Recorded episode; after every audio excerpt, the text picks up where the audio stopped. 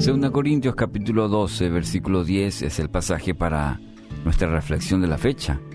Dice, por eso me regocijo en debilidades, insultos, privaciones, persecuciones y dificultades que sufro por Cristo, porque cuando soy débil, entonces soy fuerte. ¿Cómo, uno puede, ¿Cómo puede la debilidad que habla aquí el apóstol Pablo traer algún beneficio a su vida? Como decir que me regocijo en las debilidades. El tema de hoy, el poder de la debilidad. Suena medio raro, utópico. Amigos, todas estas situaciones difíciles que tuvo que soportar el apóstol Pablo, como las que mencionan este versículo, insultos, privaciones, persecuciones, no solo procuraban hacerle simple daño, sino eh, en el contexto sabemos que la misma muerte eh, rondaba siempre en la vida del apóstol Pablo. Estaba presente la posibilidad inclusive de la muerte. Y todas estas dificultades que resume aquí en este versículo, no es que haya salido de ellas el apóstol por su capacidad, sino por su dependencia de Dios lo condujo a salir adelante. Entonces, tiene toda la autoridad espiritual para dejarnos este, esta carta, esta indicación en base a, a guía del Espíritu Santo para nosotros, para vos, para mí. El orgullo nos lleva a esa postura que podemos hacerlos todos solos, que somos capaces. Y por un lado, está bien el hecho de sentirnos capaces, no ir al otro extremo de sentirnos desdichados, inútiles. Pero por otro lado, el creernos, sábelo todo, orgullosos, es, el otro extremo. Por ello el apóstol Pablo tiene este interesante versículo para nosotros. Hace como un contraste en cuanto a la debilidad.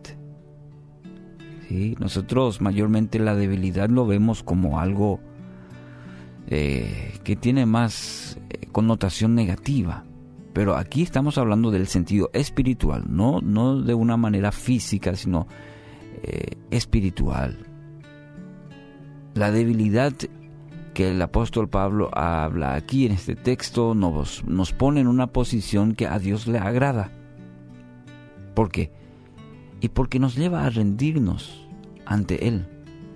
Nos, nos lleva a levantar las manos y decir, me rindo, aquí estoy.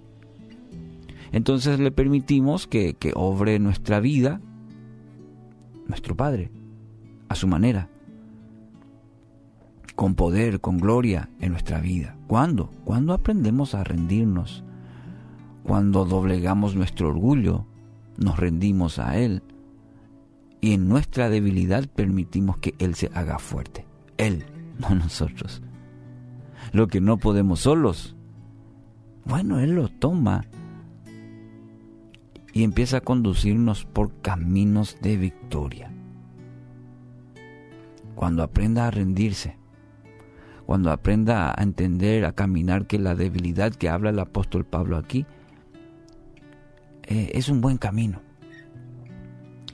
Amigos, este es el beneficio de la debilidad. Fíjese lo que dice en el versículo 9 del capítulo 12 de 2 Corintios. Escuche lo que dice.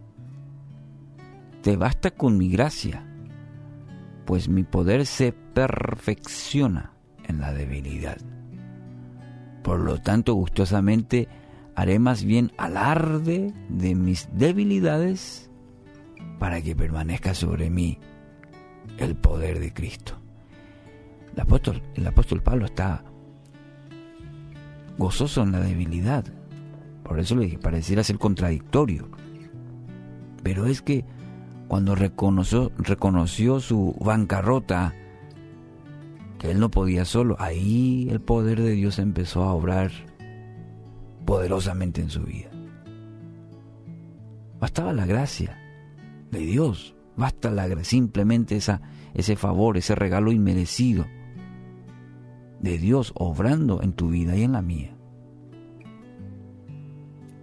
Tal es el punto que decir como el apóstol Pablo, si hay algo como decimos comúnmente en nuestro lenguaje, purear, si algo voy a purear, será de mis debilidades.